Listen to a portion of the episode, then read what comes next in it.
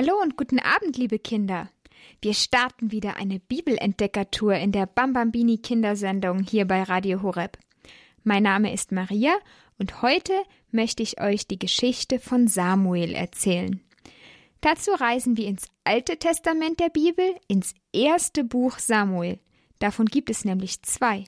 Und die Geschichte von Samuel beginnt schon bei seinen Eltern, Hannah und Elkanah.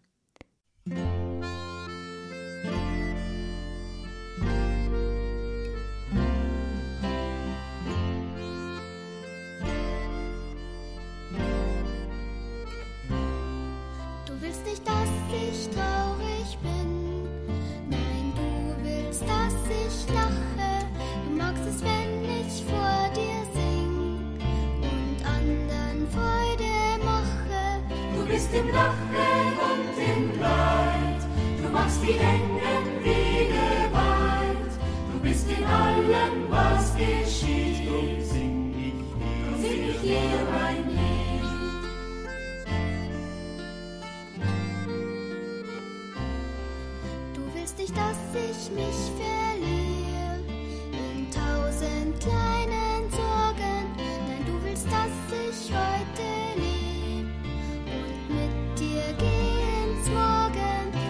im Lachen und im Leid. Du machst die engen Wege weit. Du bist in allem, was geschieht. Drum sing ich, ich dir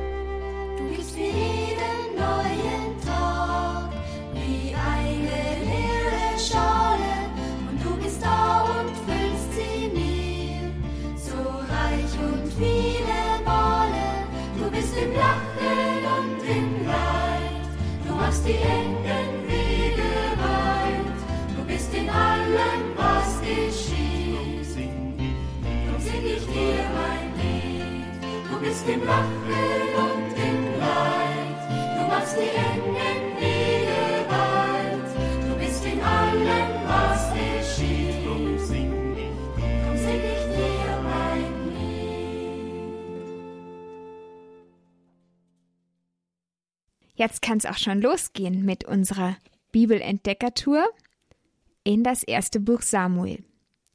In Israel, in der Stadt Rama, lebt eine Frau, die heißt Hannah. Hannah ist sehr traurig. So traurig, dass sie keinen Appetit mehr hat und nur wenig gegessen hat. Das ist ihrem Mann Elkanah natürlich aufgefallen. Elkanah fragt sie: Hannah, warum bist du denn schon wieder so traurig, dass du nichts essen kannst? Ach, Elkanah, kannst du mich denn überhaupt noch lieb haben?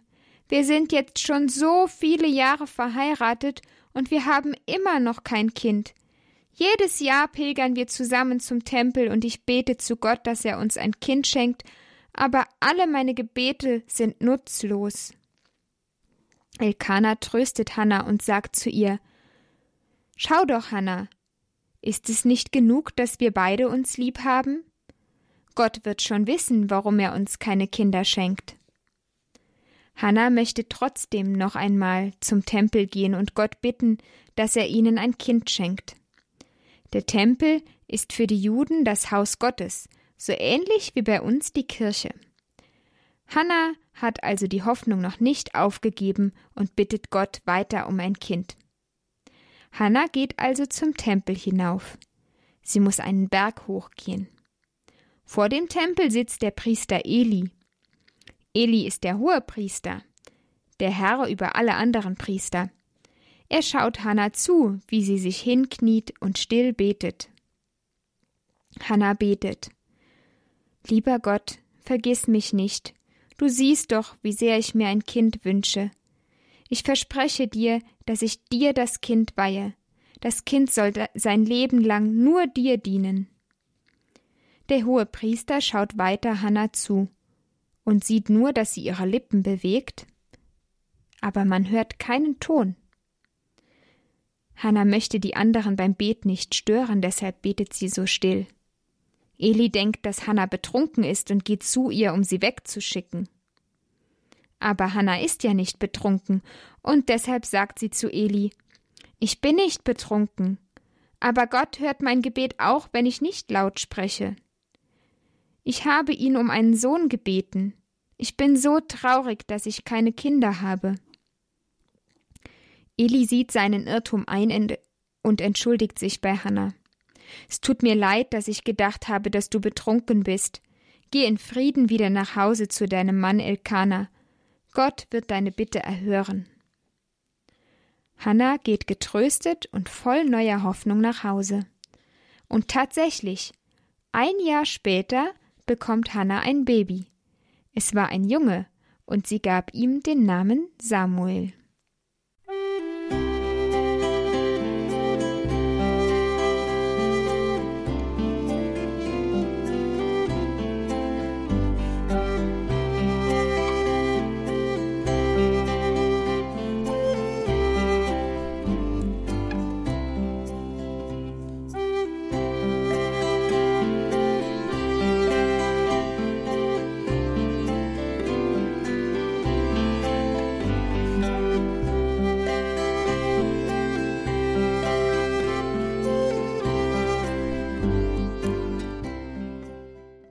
Lange musste Hannah warten, und so oft hat sie Gott um ein Kind gebeten.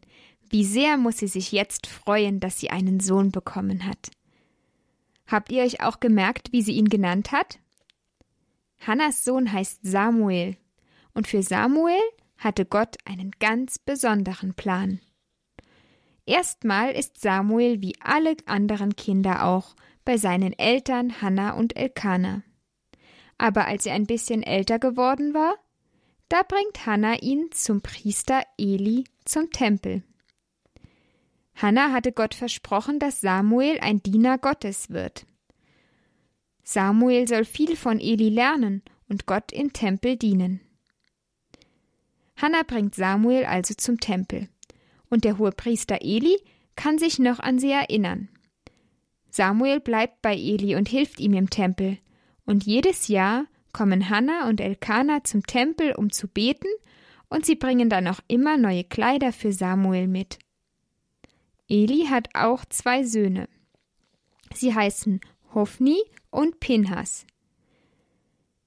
Die Aufgabe der Priester und Diener im Tempel war es, die Opfertiere, die die Menschen brachten, zu opfern und für die Menschen zu beten. Die Opfergaben für Gott wurden verbrannt so dass das Opfer mit dem Rauch zum Himmel steigt. Das kennt ihr, liebe Kinder, vielleicht auch vom Weihrauch in der Kirche. Der ist ein Zeichen für unser Gebet, das wie der Rauch zu Gott in den Himmel steigen soll. Samuel liebt Gott, aber es gibt etwas, das ihn immer wieder traurig macht. Dort im Tempel sind nämlich auch die beiden Söhne von Eli, Hophni und Pinhas. Sie sind auch jeden Tag im Tempel, so wie Samuel. Sie wissen auch ganz viel von Gott, aber sie interessieren sich eigentlich nicht für Gott. Stattdessen denken sie nur an sich selbst. Wenn die Menschen zum Tempel kommen, um Gott ein Opfer zu bringen, dann bekommen auch die Priester einen Teil von dem Opfer ab. Das hatte Gott so befohlen, damit die Priester auch immer gut versorgt sind. Aber Hophni und Pinhas wollten nicht darauf warten, dass sie ihren Anteil bekommen. Wenn jemand zum Opfern kam, dann nahmen sie sich einfach das, was sie wollten, für sich weg. Sie hörten nicht auf das Wort Gottes, obwohl sie jeden Tag im Tempel im Gottesdienst waren. Das war böse von Pinhas und Hophni. Und weil sie wissen, dass es böse ist, deshalb machen sie es auch heimlich. Samuel weiß nichts davon, aber der Priester Eli bemerkt es. Eli ist schon sehr alt geworden. Er kann nur noch ganz schlecht sehen. Und wenn er davon hört, was seine Söhne tun, dann sagt er zu ihnen Tut das doch nicht. Aber mehr macht Eli nicht, er bestraft sie nicht, er sagt einfach nur Tut das nicht. Und Hofni und Pinhas, die machen einfach, was sie wollen. Sie hören nicht auf ihren Vater Eli und auch nicht auf Gottes Wort. Aber Samuel hört auf Gottes Wort. Jeden Tag hilft er Eli. Er öffnet die Türen des Tempels und hilft überall, wo er helfen kann. Abends legt er sich im Tempel auf seine Matte zum Schlafen. Auch an diesem Abend macht er es so. Aber dann hört er plötzlich jemanden seinen Namen rufen. Samuel. Samuel. Samuel reibt sich die Augen. Dann springt er schnell auf und läuft zu Eli hinüber. Du hast mich gerufen. Hier bin ich, sagt er. Aber Eli schaut ihn ganz verwundert an. Ich habe dich nicht gerufen, sagt er. Geh und lege dich wieder schlafen. Samuel geht zu seinem Bett zurück. Er ist etwas verwirrt. Er hatte doch ganz genau gehört, wie er gerufen worden ist. Hatte er nur geträumt? Samuel kuschelte sich wieder in seine Decke und versucht zu schlafen. Aber kurze Zeit später hört Samuel wieder seinen Namen. Samuel. Samuel. Samuel springt wieder auf und läuft zu Eli. Du hast mich gerufen. Hier bin ich, sagt er. Aber Eli antwortet dasselbe wie beim letzten Mal. Ich habe dich nicht gerufen. Geh und leg dich wieder schlafen. Samuel geht also wieder zurück zu seinem Bett. Nein, das war kein Traum. Er hat die Stimme doch ganz genau gehört, jetzt schon zum zweiten Mal. Und außer Eli ist doch niemand hier. Wirklich nicht? Doch, es war noch jemand da. Gott war da. Gott ist immer da. Gott ist überall. Er ist auch bei dir. Auch wenn du denkst, du bist alleine. Gott ist da. Und Gott möchte mit dir reden. Gott will mit Samuel reden. Aber Samuel weiß nicht, dass es Gott war, der ihn gerufen hat. Samuel kuschelt sich also wieder in seine Decke und versucht zu schlafen. Aber kurze Zeit später hört Samuel wieder seinen Namen, jetzt schon zum dritten Mal. Samuel. Samuel. Samuel springt wieder auf und läuft zu Eli. Du hast mich gerufen, hier bin ich. Jetzt erkennt der Priester Eli, dass es Gott ist, der Samuel ruft. Und er sagt zu Samuel Da ich dich nicht gerufen habe, und auch sonst niemand hier ist, der dich gerufen hat, dann war es wohl Gott, der dich gerufen hat. Leg dich wieder hin zum Schlafen, und wenn du die Stimme wieder hörst, dann sag Rede, Herr, denn dein Diener hört. Samuel geht also wieder ins Bett, legt sich unter die Bettdecke und wartet. Und dann hört er wieder Gottes Stimme. Samuel, Samuel! Jetzt weiß Samuel, dass es Gott ist, der ihn ruft. Sofort setzt er sich auf und sagt Rede, Herr, denn dein Diener hört. Und Gott sagt zu Samuel Ich habe gesehen, wie sich Elis Söhne im Tempel verhalten, und Eli tut nichts dagegen, obwohl er weiß, was Hofni und Pinhas tun. Deshalb werde ich sie bestrafen. Elis Söhne werden beide an dem gleichen Tag sterben. Dann war wieder alles still. Samuel ist ganz aufgeregt. Er hatte Gottes Stimme gehört. Er hatte Gottes Wort gehört. Aber es war keine frohe Botschaft, die er gehört hatte. Samuel fürchtete sich davor, dass Eli ihn am Morgen fragen wird, was Gott zu ihm gesagt hat. Am nächsten Morgen steht Samuel früh auf und öffnet die Tür des Tempels. Eli ruft Samuel zu sich. Hier bin ich, sagt Samuel. Was hat Gott dir gesagt? Erzähl mir alles und verschweige mir nichts. Da erzählt Samuel alles, was Gott ihm gesagt hatte. Eli hörte das Wort Gottes. Er ist der Herr, es geschieht alles so, wie er gesagt hat.